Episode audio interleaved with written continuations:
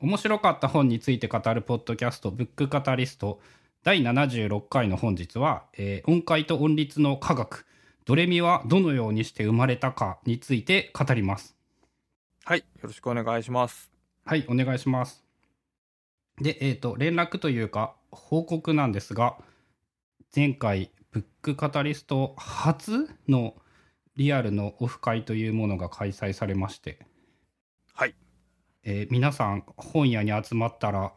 俺が想像しているよりみんなやっぱいっぱい本を買う人なんだなって平均3冊ぐらいなんかみんな本買ってましたよね。うん、まあ僕はあの、あの日に備えて、控えてたので、あ それがそのためのちゃんと在庫というか余力を用意していた。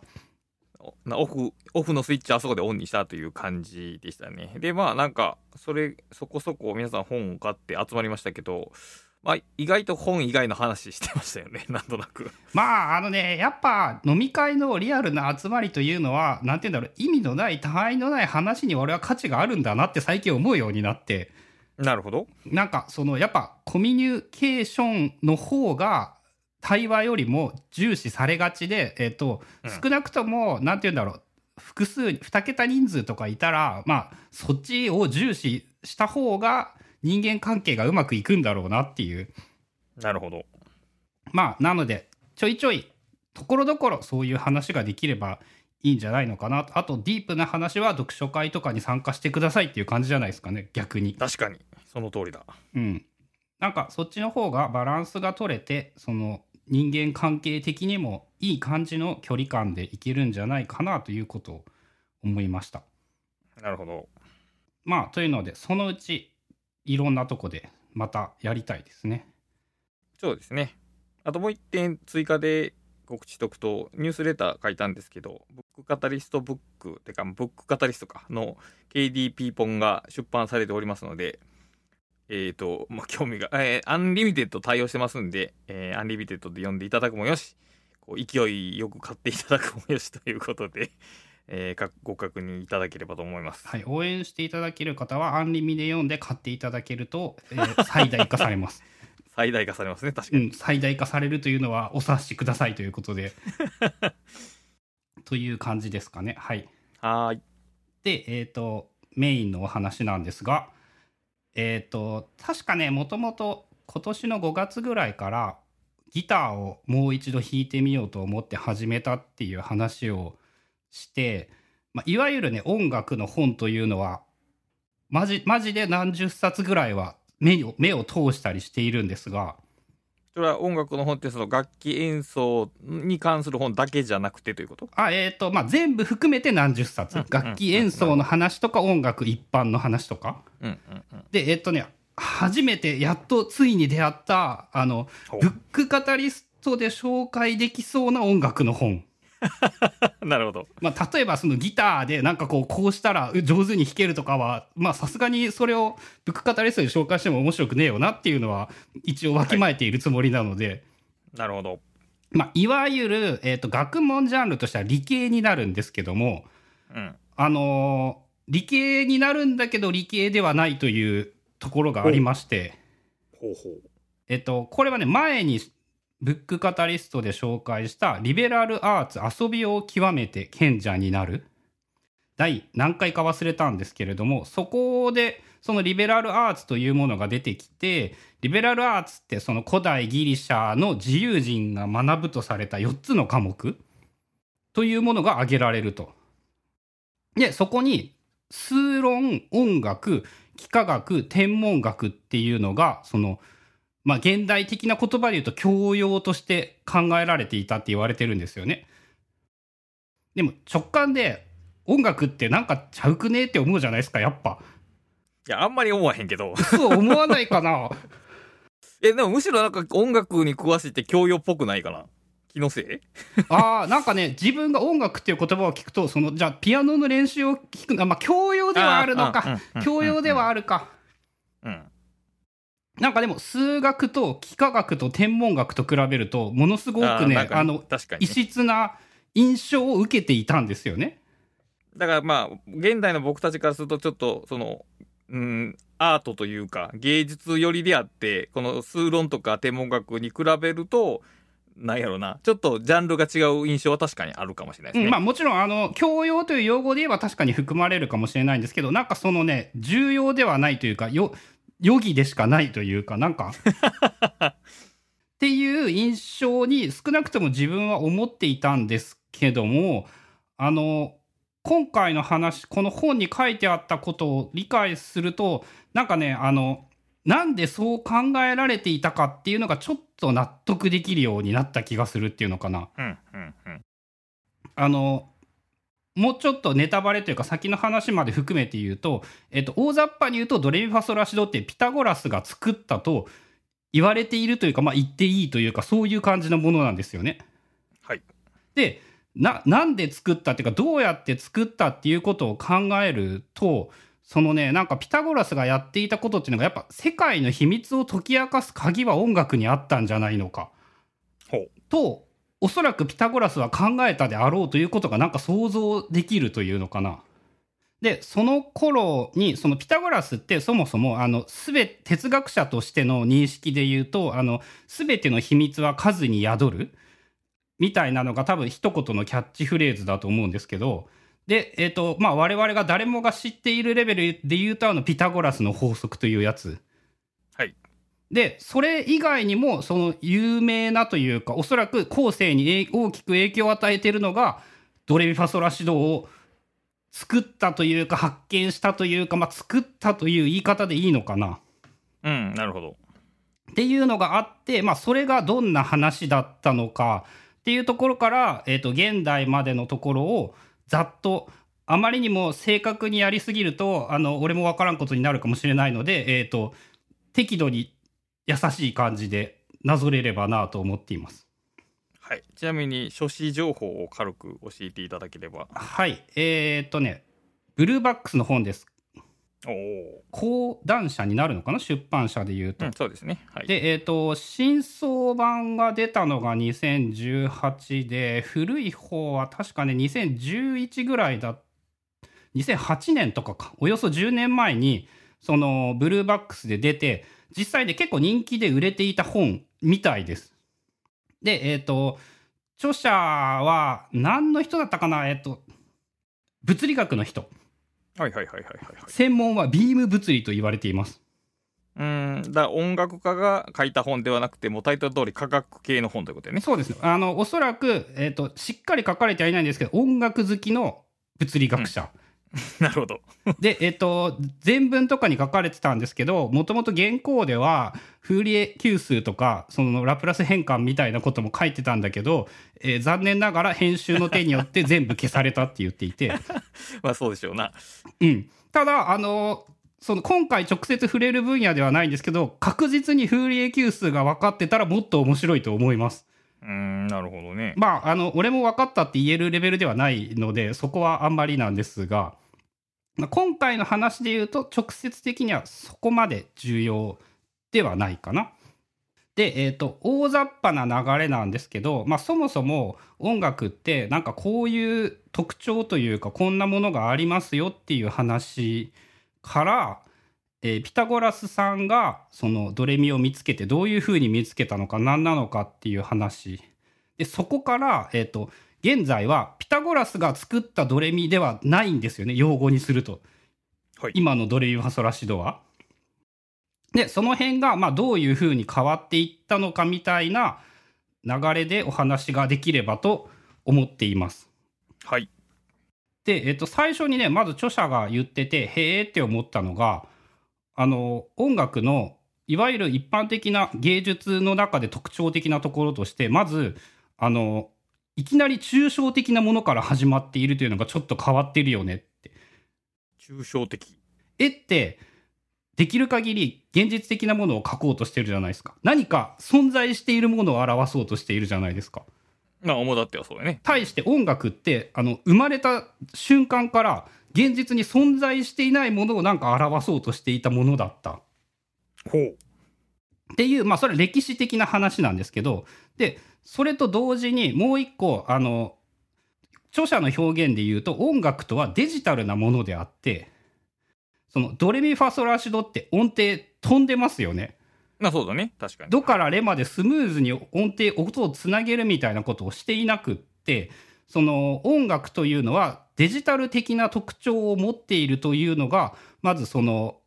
他の芸術の分野とはちょっと異なるもの。おおほうほうなるほどね。で、えっと、一般的に大体どこの民族どこの文化を調べてみても、えっと、音律と言われるそのさっき言ったデジタルのどの高さの音を使うかっていうのはやっぱどこも大体ルールが決まっていて。ルール自体は違うかもしれんけどルールを持ってるということは共通しているってこと？うんそうそうそうえっ、と日本だとよく言われてるあの「夜な抜き音階」みたいな言葉とかって言われていて、えっ、と、レとラを抜くんだったかな。抜いて、ドレミ、ドミ、ソラ、シとかにすると、ちょっと正確にパッと出ないんですけど、なんかその音を適当に並べて弾くと日本っぽくなるとか、わ、かるわかる。なんかいろいろルールはあるんですけど、やっぱね、どの世界も比較的そういうデジタルな音の使い方をしている、理算的な音をあの組み合わせて音楽を作っている傾向がある。うんでも面白い。例えば歌っていう場合さ音楽のもっと原始的な歌っていう場合さ僕らはそこまでデジタルに音を多分出してないよねきっと。あでもえっ、とあーっていうふうに常にあーまあ泣かないのか。なんかこうそれ形式的に音楽っていうものになってきたらそういう音階が生まれるかもしれんけど僕らの原初の声っていうか歌はもっとアナログやった感じがまあこの話とはあんまり関係ないですからちょっと印象を覚えましたね。そうですね。現象で言うと多分打楽器から多分ここでは触れてなかったんですけど打きっと打楽器から始まっていてそこにその音楽が音程というかあの音程がある楽器が加わってきたというのうか。んなるほどね。でえっと今って音楽っていうとほとんど西洋の音楽というものが音楽ともうニアリーイコールぐらいな言われ方をしているんですけど、えっと、これも割と西洋音楽ってその世界全体を見た音楽からしたらあの特徴的なものらしくって、えっと、ハーモニーをすごく重視するうんうんそうですな。音楽のジャンルで、えっと、管楽器とか弦楽器とかそういったものがやっぱ割合としてすごく多い。で例えば日本とかって一般的にそういう副和音を鳴らすっていうことやっぱあんまりやらないし まあそうやな確かに、うん。アフリカのイメージで言うとアフリカとかインドってやっぱなんかあの打楽器なイメージってあありますよね。ありますあります。で、えっと、なんでなんかって考えるとやっぱりそのももともともとほとんどの音楽ってあの即興的な音楽だったんだけれども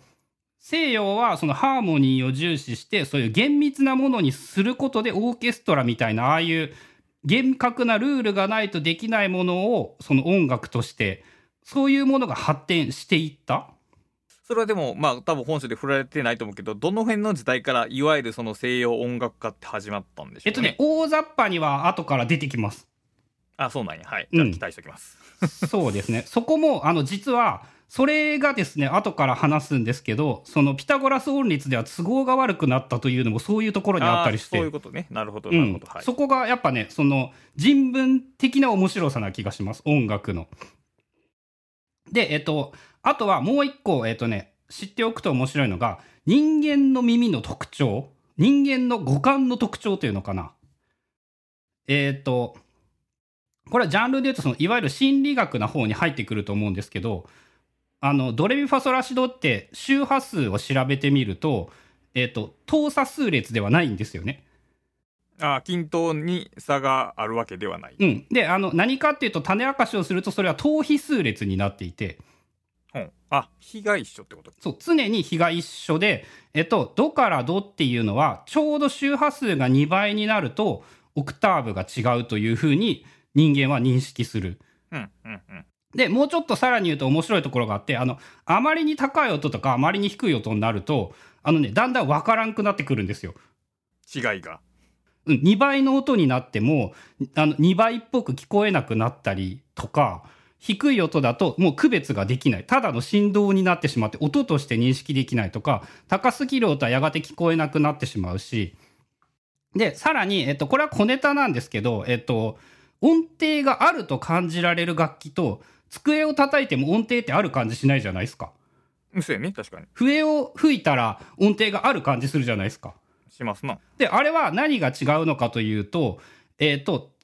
すごく大雑把な言い方なんですけど、笛を吹いた時って、例えば、ドで 440Hz のラの音が鳴っているとすると、そのね、倍の音とか3倍の周波数とか4倍の周波数とか、その整数倍の音が多く含まれていると、音程として人間は認識しやすい。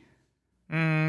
ん、倍運の有無ないしはその大小含まれている大小によって僕らの音程音程感というかあれが音だっていうような感じが生まれてくるで机を叩いた時っていうのはそのそうじゃない例えばその1に対して1.15倍とかそのちょ1.2倍とか1.4倍とかそういう音が多く混じるのでその音程だと認識できにくい。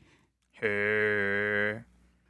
で、さらに言うと、その倍音がどのぐらい含まれてるかっていうのが人間が感じるその音色の違いというものとして現れてくる。例えば、同じどの音にしたって、ピアノのどの音とギターのどの音とバイオリンのどの音って違うじゃないですか。違いますね。で、何が違うのっていうと、基本的にはその含まれている倍音の比率が違うっていうのかな。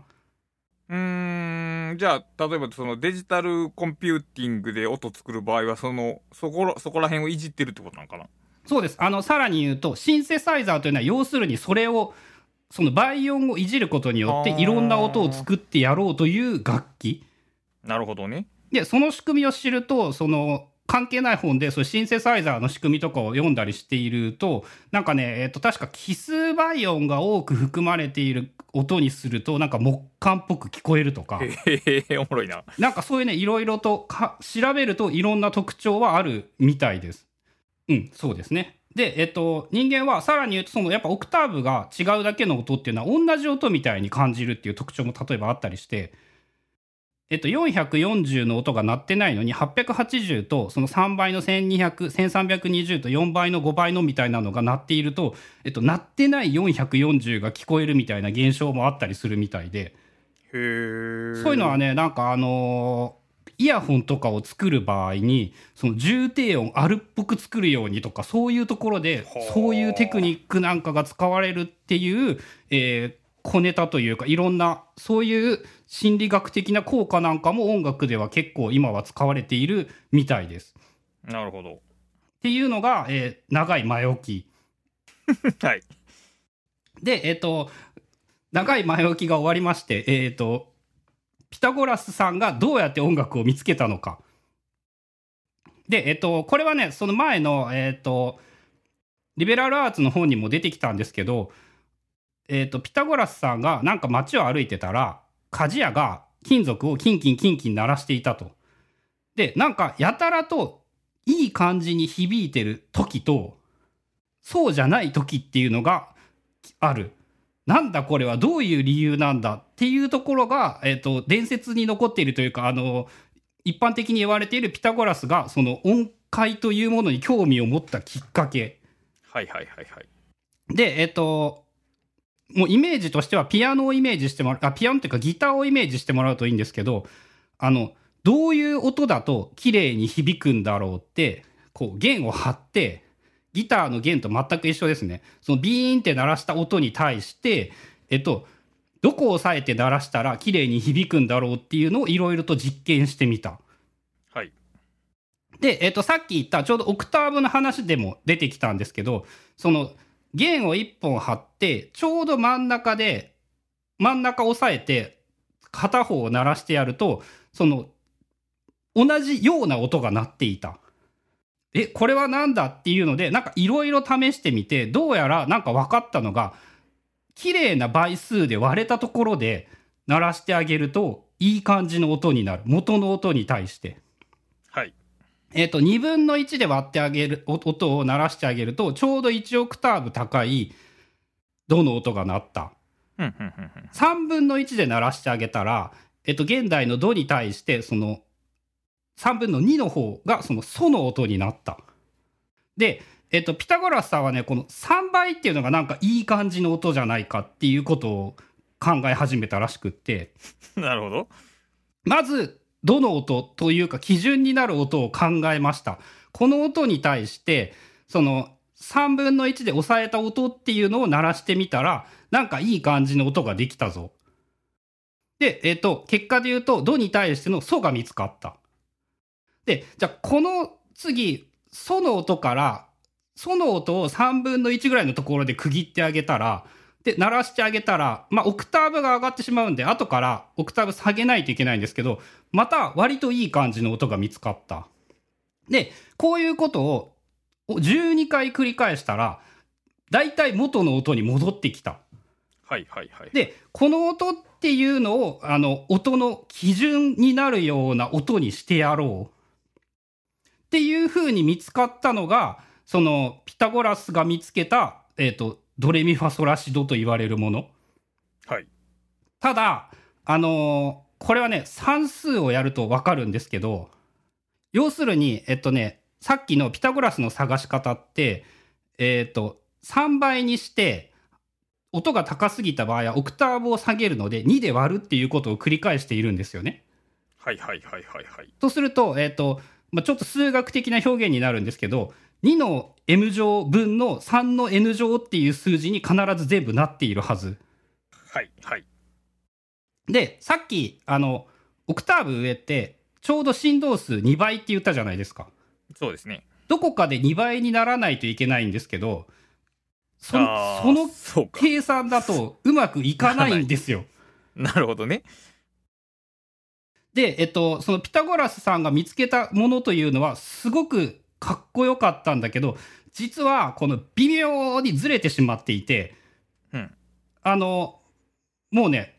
しゃあねえかっていうか、まあいっかっていうか、そんなもんでいっかって。えっ、と、12回見つけた時っていうのが、えっ、とね、ちょうどね、2のさっきの n 乗分の m 乗みたいな話をすると2.027ぐらいの数字になってしまう。1%ぐらい、実はオクターブ上というものがずれてしまう。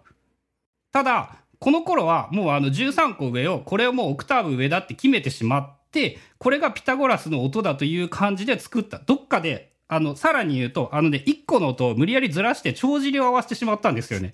まあでしょうね、きっと。本当は2.02ぐらいにならんといかんのだけど、あの、まあ、最後、まあ、いっかってうんいう感じでずらしてしまったので、あの、すべての音が等間隔で並んでいないっはいはいはい。ていうような音程ができてしまった。で、これが、あの、後から、その音楽を真面目にっていうか、西洋の文化が発展していくとともに、その問題となってきて、どうしようどうしようって、あの、数学系の人たちがやっぱ結構研究していたみたいで、ほう。で、そっからその西洋の歴史っていうのが発展していくんですけど、ただ、このね、3倍で見つけた、うんぬんかんぬんっていうのが、実は今でもめちゃめちゃ使われているすごいもので、ほう。あの、ちょっとね、検索で、サークル・オブ・フィフスとか5度圏、5度円とかで調べたら出てくると思うんですけど、そのね、5度円っていうのとかで、ちょっとなんかその検索して図みたいなものを見見てほしいんですけども、そう、あのね、音楽理論を勉強すると、あのね、あらゆる場面で出てくるんですよ。はいはい。見え、見えました見えました。はい。OK です。えっと、一般的に C が一番上にあって、G、D、A、E、B、F シャープ、D フラット、なんとかっていう感じ？うんこれね、ピタゴラスさんが要するに見つけていた順番なんですよ。へえ。C を見つけて、その3倍周波数の G を見つけて、G の3倍の周波数というのが D で、D の3倍の周波数というのが A で、で、これを使ってあげると、実はあの楽譜を読むときに、なんかこのシャープの記号がどこにあるとか、シャープが何個ついてるやつが、あの、見た瞬間にこの曲のキーってこれだよねっていうことがわかる、だとか、あの、コード進行と言われるやつ。はい。これの、あの、鉄板のコード進行っていうのが、こう左回りに回るやつっていうものとして超有名で、あの、ジャズ界で言われる251っていうやつとかって、d マイナー G7、あ、d マイナー、あまあいいや、d マイ、D、G、C っていう感じで進んでいくと、その、ね、音楽的にいい感じに落ち着いた感じになるっていうのかな、最後に。はいはいはい。これがその偶然ピタゴラスさんが見つけたものという人間の感覚みたいなものと数字そうやって実験によって見つけて見つけられた数字の順番というものがこう見事に並んでいたうん。これを見つけたらやっぱここにきっとなんか秘密はあるんだろうなっていうのはやっぱすごく思う気がするんですよね。確かに。この順番でこうやって見つけてあげたら実はめっちゃいい感じになってしかもそれが同じものが現代でもこの5度円というものがものすごく使われていてうんうんうん。なんかあのジャズ界で言われる変な用語で言うとその裏コードみたいな名前とか平行調だとかドミナントサブドミナントみたいなのっていうのも全部この隣り合っている位置関係で説明ができてしまってこのこの3倍3倍っていう計算をしてあげただけでじあのそうやって見つけたものが音楽的にものすごくこう筋が通っているというか人間が気持ちいいと感じやすいものがほとんどここに含まれていた。うん。っていうことが後からだんだん分かってくるというのかな。ピタゴラスがどこまで理解していたかは分かんないんですけどっていうもので見つかっていったもの。であとあのもう一個小ネタとして面白いのが C から GDAEFB って進んでいくんですけど5度円って。はい。あの実は現代のドレミファソラシドと違っていて、うん。CGDAEB F シャープなんですよね F って外れてるんですよ。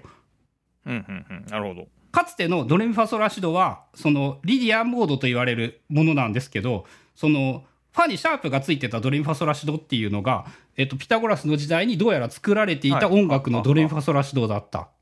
なるほど。で現代は事実上残ってるのってドレミファソラシドあ残ってるというかい最も多く使われるのってその F にシャープがついていないやつ。はいはいはいはいはいはい。なんですけどピタゴラスが見つけたそのドレミファソラシドってその現代でいうリディアンモードと呼ばれるものでこれってねあのあくまで人間が感じる響きの感じ方なんですけどそれの一番明るく感じる音っていう風に言われているみたいうでなるほど。ドレミファソラシドよりもファにシャープをつけたドレミファソラシドの方があの多くの人間が最も明るいと感じるものになっている。へえ。で、さらにこのドレミファソラシドのやつも面白いんですけど、えっと、そのさっきの5度円で、どっから始めても、隣り合ってるのを順番にやってあげると、その、ドレミファソラシドの枠内に収まってくれるんですよね。そのあたりも、やっぱその、数学の面白さ、音楽的な算数の面白さ、うん。みたいなものっていうのが、こう、たくさん含まれていて、まあ、これは確かに当時何も知らずに研究してたら、すげえ面白いだろうなって思うし、そのギターとか弾いてるとね、そのドリアン、ミクソリディアン、イオニアン、ロクリアンとか、なんかフリジアンっていろんな名前が、そのチャーチモードという名前で出てきたりするんですけど、はい。そのね、なんなんやねんとかよく分かんなかったんですよね、そういうのもはいは最初は。いはいはいはいはい。で結局なんかそのこれはまたあくまでも感覚的なものなんですけどなんかねシャープの音が多ければ多いほど明るい感じを感じやすくって。ドレミファソラシドって弾いた時にでフラットの音が多ければ多いほど暗いと感じやすいらしい。ほう。ほう。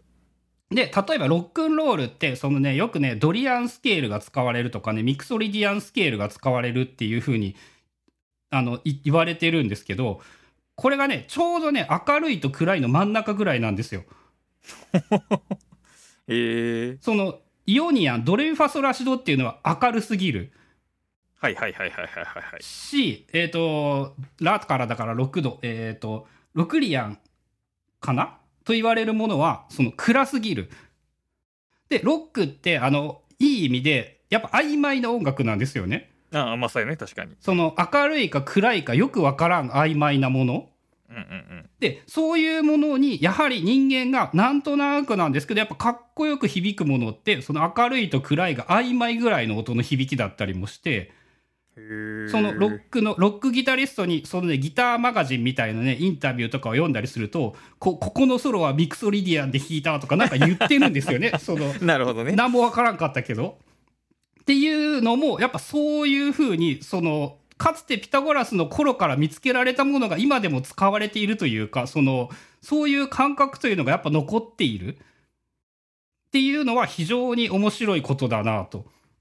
まあそうやね。でもそのピタゴラスが見つけたのはある意味正確ではなかったけど別のなんか理論がそこにあったというのは非常に面白い話だね。そうあのでさらに面白いのがもうちょっと後の方で話す予定なんですけどこれがやっぱねあの必ずしもこれ西洋の人たちはこうしていたけれども、うんはいはいはいはいはい。他の文化ではなのでねあのピタゴラスとちょっとずれてるとか。あの中国なんかは同じやり方でやっぱねほぼ同じやり方で見つけたらしいんですよね。すごいな。はい。えっ、と三分損益法というやり方でその多分さっき言ったピタゴラスの3倍して半分にする3倍して半分にするっていうことをやってドレミファソラシドを見つけたんですけどそこはさらっとしか触れられてなかったんですけど中国ってあの5行みたいなやつがすごい好まれているから5という数字が好きだったんですよねうん。だから5個見つけて終わりにしてしまった なるほど。で日本でもあのさっき言ったヨナ抜き音階みたいな感じで日本でもやっぱ5個見つけて終わりにしてしまったうーん。で、えっと、さらに言うと、ほとんどの音楽って、やっぱペンタトニックという言葉でも言われているように、あの、世界見ると、5個の音しかないことって結構多いみたいで、へえ。で、あの、結構これはね、えっと、楽譜とかを研究すると分かるみたいなんですけど、歌でね、やっぱり7音使い分けるのって難しいみたいなんですよ。うんうんうんうん。そうでしょうね。で、あの、大体の音がやっぱ5音ぐらいだと歌いやすいし、その歌としても印象に残りやすいし、結局、その、細かいことを調べていくと無限に細かいんだけど、大抵の人間が直感でわかるのは、もっとルーズなレベルでしかわかんないっぽいぞっていう、でしょうね。確かに。うんうん。今時の言って流行り歌でもやっぱね、シンプルなんですよね。結局人の心に残るやつは。まあ、そらそうだ。うん、っていうところもその世界によって違うところと同じところがあってでも似てるところがあってってこれ言語と全く一緒だなとも思うし、うん、確かにね。うん、そうやってみんな違うように見つけてきたんだけれども結構一緒でただ同時に西洋のものがあまりにも当たり前すぎてしまってその西洋のものを正しいとしてしまうといろんなことの都合が悪くなる。うん。例えばねインドとかはねなんかあのもっと音めちゃめちゃ多かったりするんですよね。へえ、おもろいな。あのインドのあのガムラン、ガムランだったかな？あれ、なんか、えっ、と、音数忘れたんですけど、その13よりもはるかに多い音の区切り方をしていて、向こうの人たちは文化としてそれを聞いているので、ちゃんとその音としてうまく理解できるんですけど。えっ、と、我々の西洋の音楽しか知らない人から聞くと気持ち悪くてしょうがない。まあ、それなんかちょっと収まりが悪い感じはするよね。なんとなく。うん。で、あの、日本の雅楽とかもそうなんですけど、雅楽ってなんか変な音じゃないですか。ウィーンっていう感じの。うん。し、それはする。あれもね、えっ、と、やっぱ結局西洋の平均率で表現できない音率を使っているだけで、なるほど。あの、ピタゴラス音率が絶対だと考えてしまうとおかしいんだけれども、うん。あの、そうじゃないと考えれば、やっぱ結局、そのやっぱ正しい間違っているではなくて、文化的なものでしかなくって、うーん、その音律という概念とか、まあ、その整理の仕方は結構文カルチャー依存というかカルチャー寄りの話ということなんですな。そう。で、究極の悩みが、さっき言った2の n 乗分の、2の m 乗分の3の n 乗は必ず2にならないので、そうだね。だから、えっと、オクターブを同じ音だと人間は考えるんだけれども、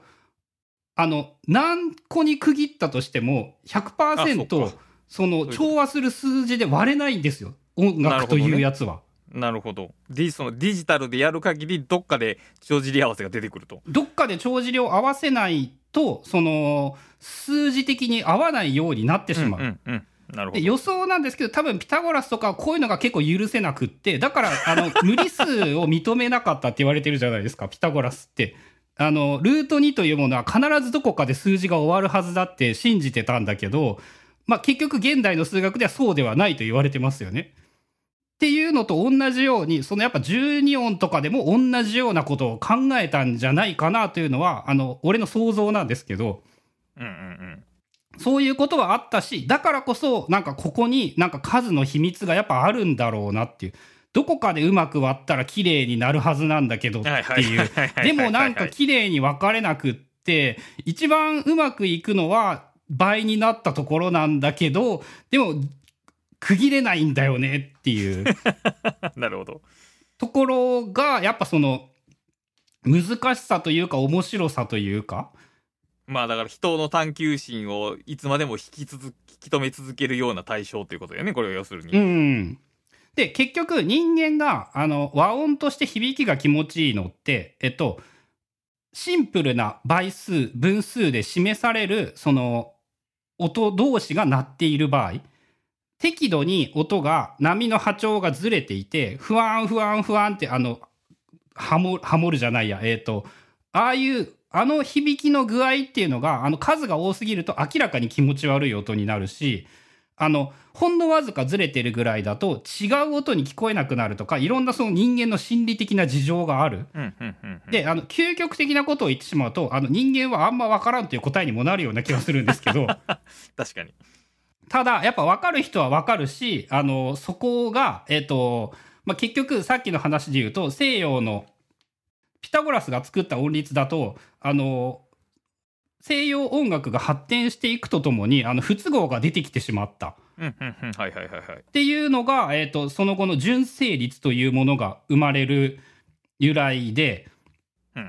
一応厳密なことを言っておくと、ピタゴラスが作ったのも、あの、3度純正律、あ、5度純、3度純正律か、と言われるもので、3度じゃない、えっ、と、3倍の純正律というのか。はい。えっ、と、現代の純正律というものと仕組みはほぼ一緒なんですけど、うーん。まあそこが、えっ、と、さっき言った、えっ、と、ところと含めての話なんですけど、もう一回ね、5度円を見てもらうと大変ありがたいんですけども、あの、ラシタさん多分 C のコードとか C マイナーのコードとかって言って音のは配列っていうか、どの音が鳴ってるかとかってわかりますか？ギターの押さえるとこは覚えつくけど、音符ではわからんわ。えっ、とね、C のコーメジャーのコードってドミソ？で、C のマイナーのコードってミがフラットになっていて、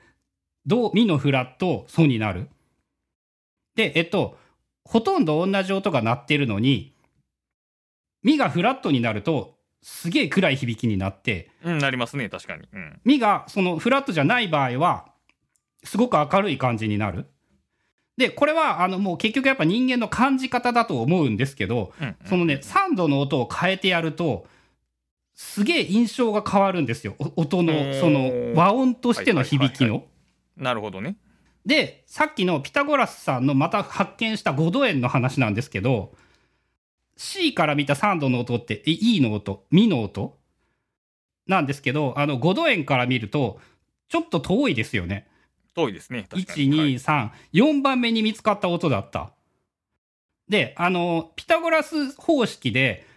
音階を作っていくと、さっき最終的に一周したら1%ずれたって言ってたじゃないですか。はい、はい。近いやつはあんまりずれてないんだけど、うん、あの遠いほどずれ。るんですよ。うん、うん、なるほど。で、そのピタゴラス音律というもので音を作ってやると、そのね、3度の音があんまりいい感じの音にならない。うーん、なるほど。で、あの、かつての西洋の音楽って、そのグレゴリオ聖歌、8, 8世紀から9世紀頃に記録が残ってるらしいんですけど、その頃はまだ、あの、し和、え一音のメロディーしか歌ってなかった。へえ、複、和音で歌を歌っていない。そうなんや。うん。なので、あの、3度の音がちょっと変でも、あんま気にならなかったんですよ。なるほど。そこから、えっ、と、おおよそ10世紀の頃に、そのポリフォニーと呼ばれる、その、みんなで、あの、あれですよね、合唱コンクールで、あの、ずらすやつ。ああいうことを始めるようになったら、なんかね、あの、やっぱかっこよさが足りんみたいなんですよね。ピタゴラスがか見つけた、その3度の音だと、あんまり綺麗に響かない。はいはいはい。これどうしようかなって思ってそのもうちょっと3度をきれいに響かせたいと考えて作られたのがその純正律と言われるものまあでもそれすごいよね。だってその時代までその音音律ってのはある種絶対的なものやったわけですね、きっと。た多分 それでもなんか実情に合わへんからちょっと変えようかっていう思う人が誰かいたというのはなんかすごいなと思いますけど。だんだんだんだんでも何百年っていう単位で進んでいるのであの歴史で言うと、えっと、10世紀にそのポリフォニーはが生まれたっていう記録と、はいはいはいはい。15世紀頃からその 純正律が使われたという記録があって。ああ、なるほどね。で、えっ、と、純正率というやつは、要するに3度をなんとか一番綺麗に響かせてやりたい。あの、計算をちゃんとすればわかるんですけど、やっぱ変な数字になるんですよね。3度は、えっ、と、本来だと5分の4とかだったかな。なんか、純正率の周波数比。そうですね。3度は4分の5倍。で、響かせることができれば、めちゃめちゃ綺麗になるんですけど、その、ピタゴラスが見つけたっていうやり方をすると、そうはならない。はいはい。綺麗な4分の5倍にならないから、そのちょっとずれるとやっぱ響きが美しさがちょっと減ってしまうんですよね。で、えっと、どうやらなんかそのヨーロッパの中でもそのイギリスとかアイルランドでケルトの音楽としてその純正率5倍3度が綺麗に響くような音律というものが使われていたみたいでそれを持ってきてあの使うようになった。で、さっきピタゴラスって3倍して半分にして、3倍して半分にしてを繰り返すって言ってたんですけど、純正率というやつは、大雑把な言い方をすると、3の次の素数の5を見つけてきて、はい。5倍して半分にして、5倍して半分にして、うんっていうことを繰り返しても、同じように音が見つけられるんですよ。へー。さっき言った、あと5と2の、えっ、と、複数倍みたいなことをしてやると、えぴったり綺麗な2にはやっぱりならないんだけど、まあまあいい感じで、だいたい 2. 点いくつぐらいになるなるほど。で、その、ピタゴラスさんが作った純正率だと、3度がいい感じにならないので、5倍5倍で探してやろうって言って、いわゆるその純正率というものが使われるようになった。うんただ、えっと、ピタゴラス音楽も音律も含めてなんですけど、純正率ってさっき言ったように、あの、どっかで無理やり帳尻合わせてて、うん。あの、綺麗な、ドからドまでならいいんだけど、曲の途中で 転調をしてしまうと、はい。すげえ変な音になってしまう。へー。で、あの、転調ってそんなするかって思ったりして、考えてたり調べたりしたんですけど、あの、楽譜の中に、シャープとかフラットが臨時記号としてついてるのって、大雑把に言うとそれってもう転調なんですよね。ああ、まあまあ、そういうことか。確かに。うん、で、その音が入ってしまうと、そのね、えっ、と、純正率のさっきの辻褄合わせをしていた場合に、すげえ変な音になる可能性というのが高くなってしまう。なるほど。で、これが嫌だからって言って、そのね、ちょうど中世の人たちは、えっとね、改造版純正率みたいなのをみんなしていっぱい考えている。なるほど。で、えっと、さらに言うと、えっと、バッハだとかモーツァルトだとかベートーベンとかあの頃の時代って、そのね、まだね、改造版純正率の時代だったらしいんですよ。うーん。えっと、例えば、モーツァルトさんは、そのミーントーンと呼ばれる音が、すごい好きだったみたいで、えっと、さっきの5倍5倍5倍で作っただけだと、どっかで帳尻合わせないといけないですよね。はい。で、その、はいどこでどう帳尻を合わせるかっていうパターンによって、その、いろんなやり方がある。へこれ極ー。めるとその難しすぎるので、まあ、あのそれ以上深掘りはしないんですけどもそのモーツァルトさんが好きだったミーントーンっていうやつとかっていうのは、えっとまあ、一番優先されていたのが身をきれいに響かせることで、はいはい。えっと、そうをちょっと犠牲にしてある程度転調してもいい感じになるようにしたう。ーん、すごいね。で、えっと、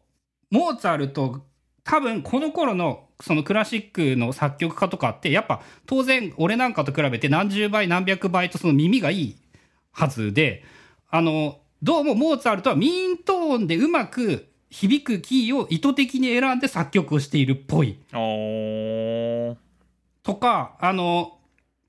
他の人たちも結構そういういろんなことをやっているみたいで、えっ、と、ミーントーンとピタゴラス音律を合体したウェルテンペラメントみたいな、なんかそのさらに間を取った置き方みたいなのもあったりして、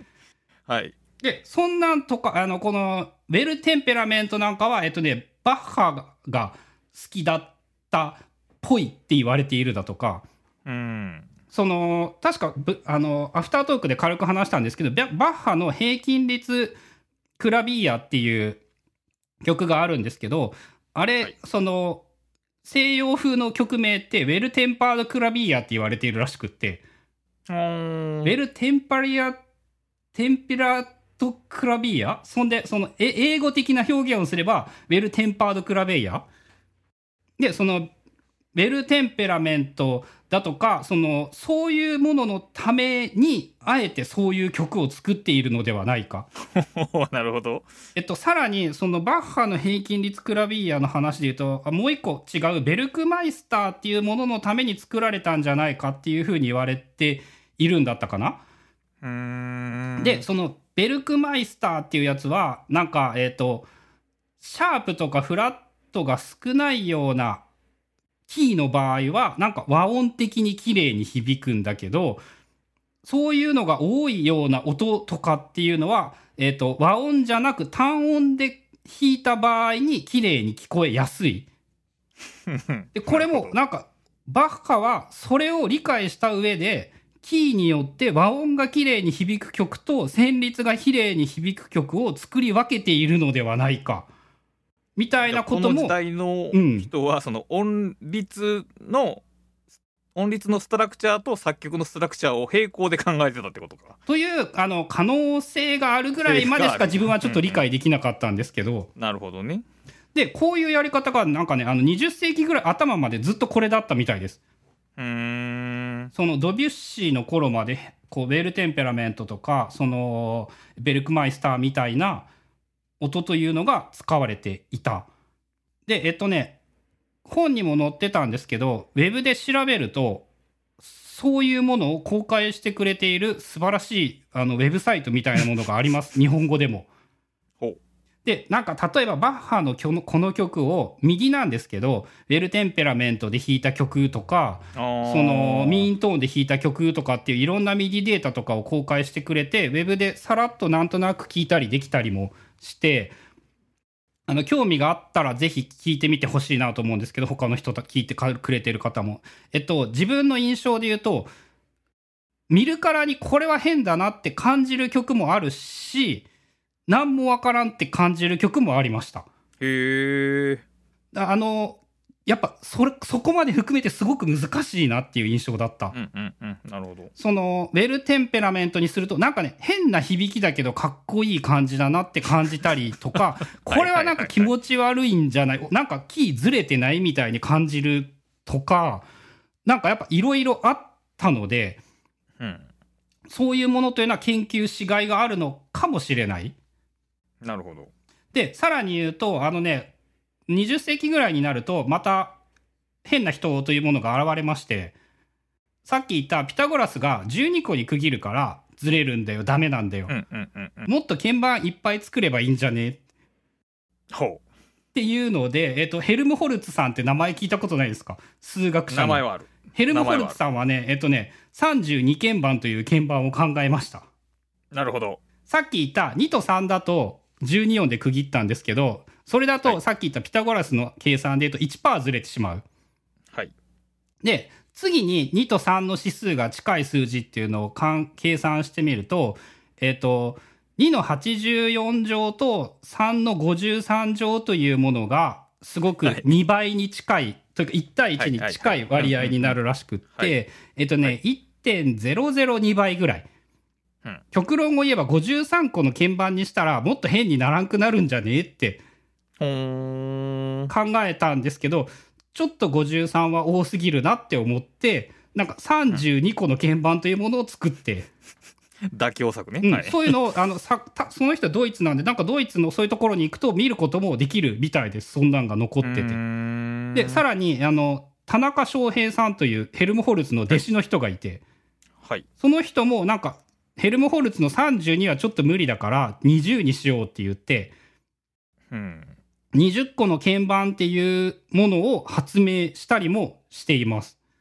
へえ。ちょっと軽くなんですけどそのこういう感じ。いや、ややこしい。そうあの人間に弾けるものじゃなさそそううな人間のスキルで言ったらやっぱり結局無理なので はい。あのやはり最終的な結論としてあのねやっぱ多分人間に操作できるものではなくなってしまうこれは。そうやね。そうだね。ね、さらに言うとあのこれは最後の部分話の最後の話とも絡んでくるような話なんですけどあのそもそも現代でピアノという楽器があまりにも便利すぎてすごすぎて、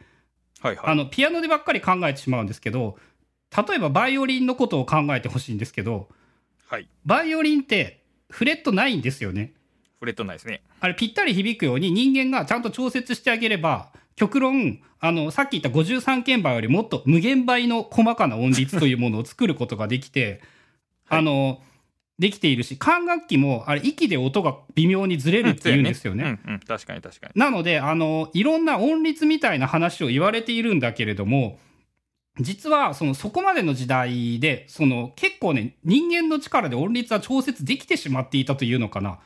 だから楽器がもっとアナログチックやったってことやねそう、もっとアナログだったんだけれども、あの、ピアノというものが、あの、すごすぎたというか、影響力がでかすぎた、便利すぎた。はいはいはいはいなるほどあの、まず単純な話なんですけど、和音が鳴らせる楽器ってまず少ないじゃないですか。確かにで、さらに言うと、さっき言った話で、バイオリンとか、その管楽器とかって、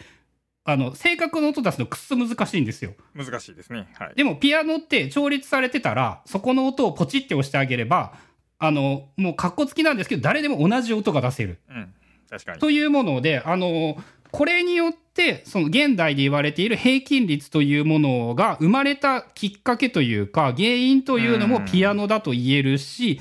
ピアノというものがおそらく現代の音楽の全てのその元になっているというのかな。まあ、その西洋音楽でいうとそのだいぶベースベースになってる。うん。で、あの、社会学者マックス・ウェーバーさん、はい。えーピアノは音楽の合理化であるみたいな言い方をしていて、あまああの適切な表現やな。深いなと思うんですよね。だから、音楽はピアノによって合理化されてしまったんですよね。うんうんそうやね。その、それが正しいとか間違っているとかではなくって、その、現代社会と同じように、やっぱり音楽もそういう何かが現れて、黒船の登場によって大きく変わってしまっている。うんうんうんう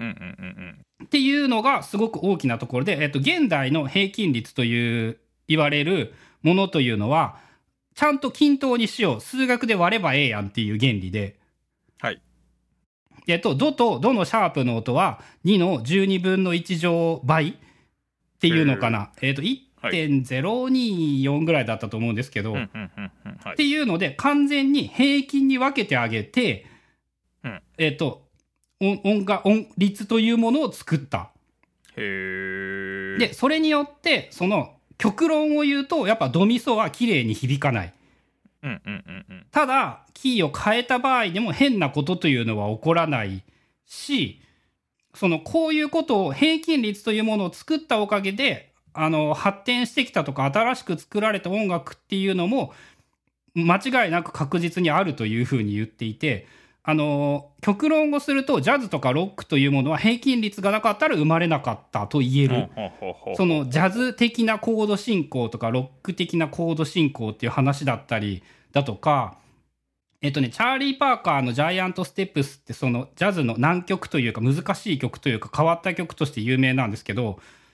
それとかのコード進行っていうのはもうあの、さっき見せた5度円で綺麗な動きしようっていう風な進行をしていて、へえ三角形三角形三角形でコード進行動いたらかっこええんじゃね？みたいな、その結構音楽を数学的に作っているみたいな人とかっていうのもいっぱいいるし、あのやっぱ音楽が好きな人は音楽理論というものは人をあのなんていうんだろう感性をダメにするみたいな言われ方をしているんだけれどもあの結局人間が考えられるパターンなんてものは知れているし極論そうやって作った方が面白いものが作れるとかっていうこともあったりするしそれによって面白いことが生まれたりもするしそのそもそも音楽理論というものというのはやっぱ人間が聞いた時にうまくいくような理屈を言語化したものであって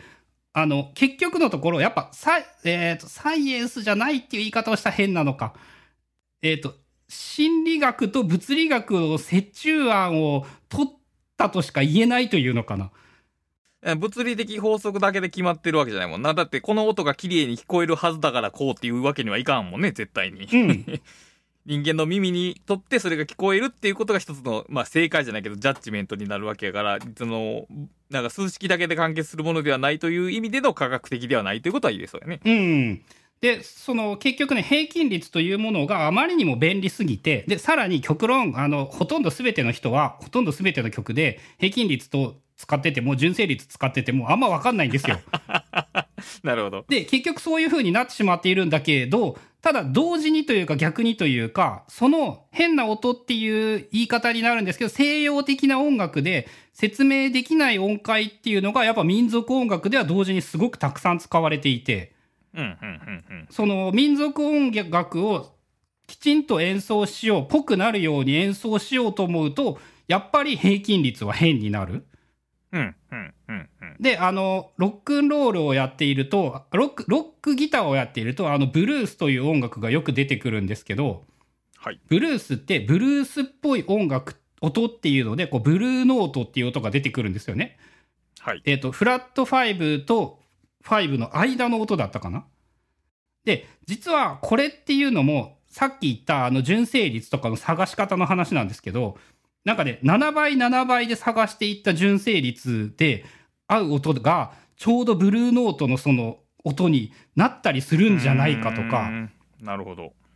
民あの各民族は各民族でそのピタゴラスの3倍じゃないいろんな方法で自分たちなりの音を見つけていてそこがその文化みたいなものに大きく関連している。まあ、そうやなピタゴラスが3倍って言ったらもう、まあ、ピタゴラス3倍って言ったからそうなっただけであって、別に真理とは何も関係がないよね、別に。うん。そしてやっぱ面白いなと思うのが、あの、ど、どう頑張っても、あの、割れないっていうのかな。オクターブを。人間がオクターブの音をちょうどそのひ同じ音として認識するっていう言い方になるんですけど同じ音だと感じる限りあの正確に割り切ることができないんですよねどう頑張ってもきっちりと。でそこになんかね音楽の面白さというか深さというかそまあ、そうね。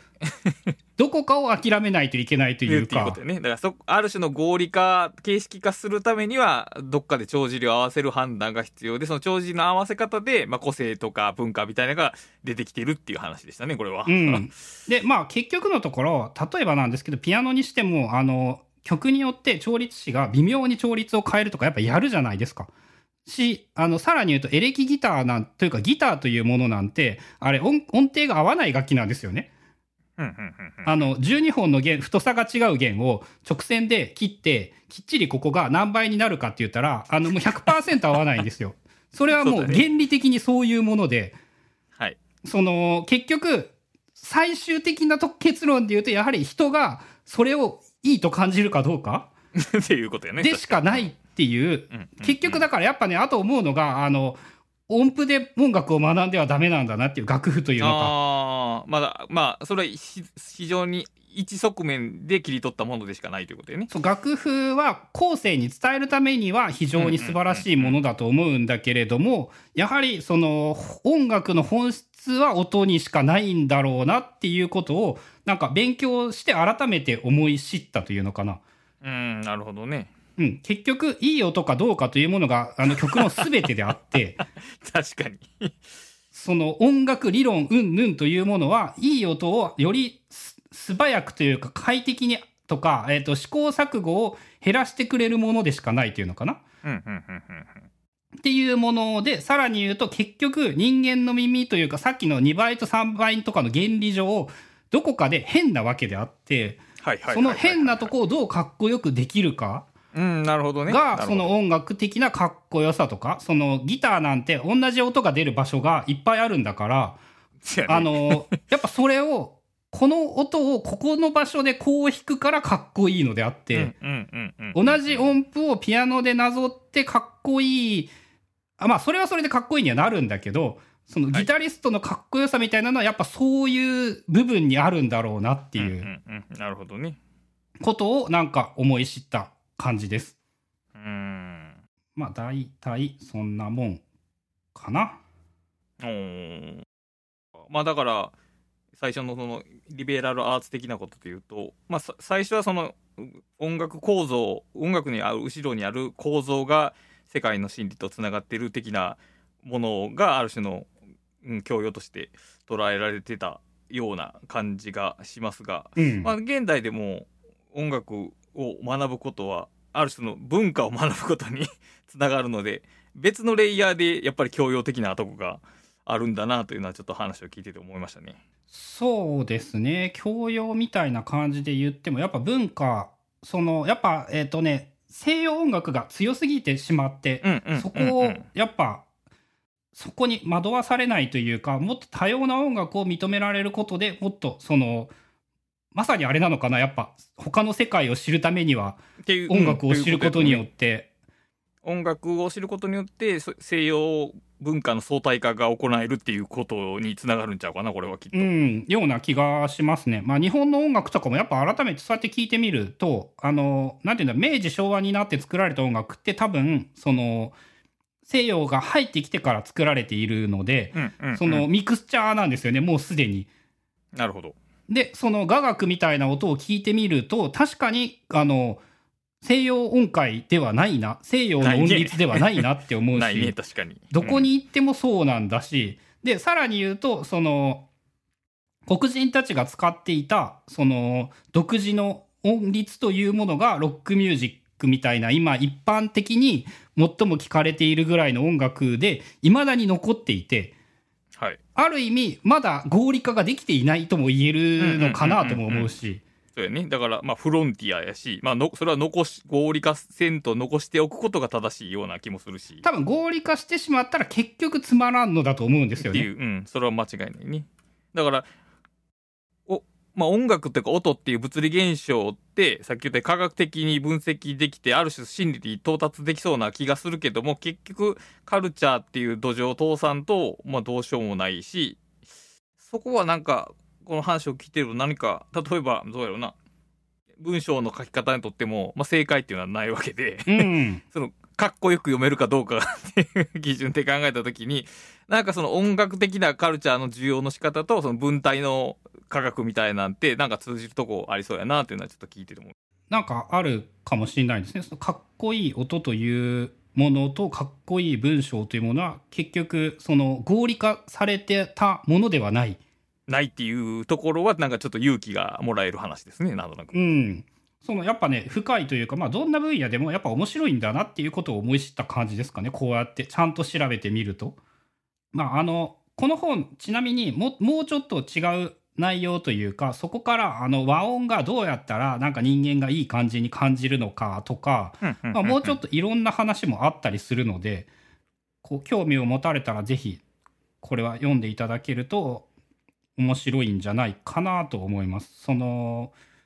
ちゃんとね不協和音とかど何を気持ち悪いと感じるかみたいな話とかもちゃんと出てくるしその西洋の音がどんな感じの西洋じゃないものっていうのがどんなものがあるのかみたいなことももうちょっと触れられていたりもしていたかな。最初に読んだ時は正直このピタゴラス音律を理解するのにすげえ苦労しました。なるほど。このピタゴラスのコンそういうのもあのちなみに例えばウィキペディアとかでも結構調べられるんですよ。ピタゴラスのコンマっていう話だとかそのミーントーンウェルテンペラメントってウェブ調べたらちゃんとあっておあすげえなって思うんだけれども、まあ、同時にやっぱウェブだけではちょっと足りないとも思うからそこにやっぱ書籍の凄さみたいなものもあるし、なるほど。まあいろいろなことが音楽も一概に一概にないとか結局は心だっていうことが理論を学んでみると分かるっていうのもちょっといい いい結論かなと思うんですよね。確かにね。最終的にはどう頑張ってもやっぱ人がかっこいいと思うかどうかしかやっぱり分からんかったっていう。そうやね。で、そうかっこいいの感じるのも、その本人が教育の中で聞いてきた音にも影響されるというところもあるでしょうね。そうあの文化的にさっき言ったインドの音がその西洋人には不協和音にしか聞こえないうんうんうんうん。のであの、まあ、音楽というジャンル自体がその合理化されてグローバル化されてそのほとんどの人が同じように感じるようになってしまっているけれども、まあ必ずしもそれだけではない。まあ同時にやっぱ300年400年残ってるあのバッハとかベートーベンモーツァルトあたりの あの曲の凄さというのかな、そうですね。確かに。うんまあそこしか残ってないっていうのはちょっと残念なところではあるような気もするんだけど、まあでもまあそれぐらいの人握りしか残らないもんなんでしょう。それはやっぱり。うん、まあなのでその人たちに勝てる曲を作るってそら相当大変だろうなとも思うし そうやね。そらそうだって俺たちが生きた4 5 0年だけであのまあ多分何百といういい曲はいっぱいあると思うんですよね。日本語だけで。でも、あの、残れるのはそこからどんな曲なんだろうか。うん、まあまあ、その偶然とか運もあるでしょうけども、い1%よりはるかに少ない数でしょうね、そりゃ。うん、そんなことを妄想してみるのも、あの、ちょっと楽しいのかもしれない。なるほど。まあ、俺たちの時代の音楽も音楽の教科書に載ってますからね。まあそうでしょうね、もうん、俺たちが合唱で歌わされた頃って、なんかあの、チューリップのあの素晴らしい愛をもう一度とか、ああいうのが出てきてて、う。はいなんだこれはだったけど、まあそこからさらに、さらに戦いが進んで、っていう風に、そういう観点で、残る音楽みたいなものを考えてみるだけでも楽しめるかなとなるほど。思います。はい、ということで、えっ、と、ブックカタリストは番組を支援していただけるサポーターも募集しておりますので、気になる方、ポッドキャストの概要欄などご覧いただければ幸いです。えそれでは今回もお聞きいただきありがとうございました。ありがとうございます。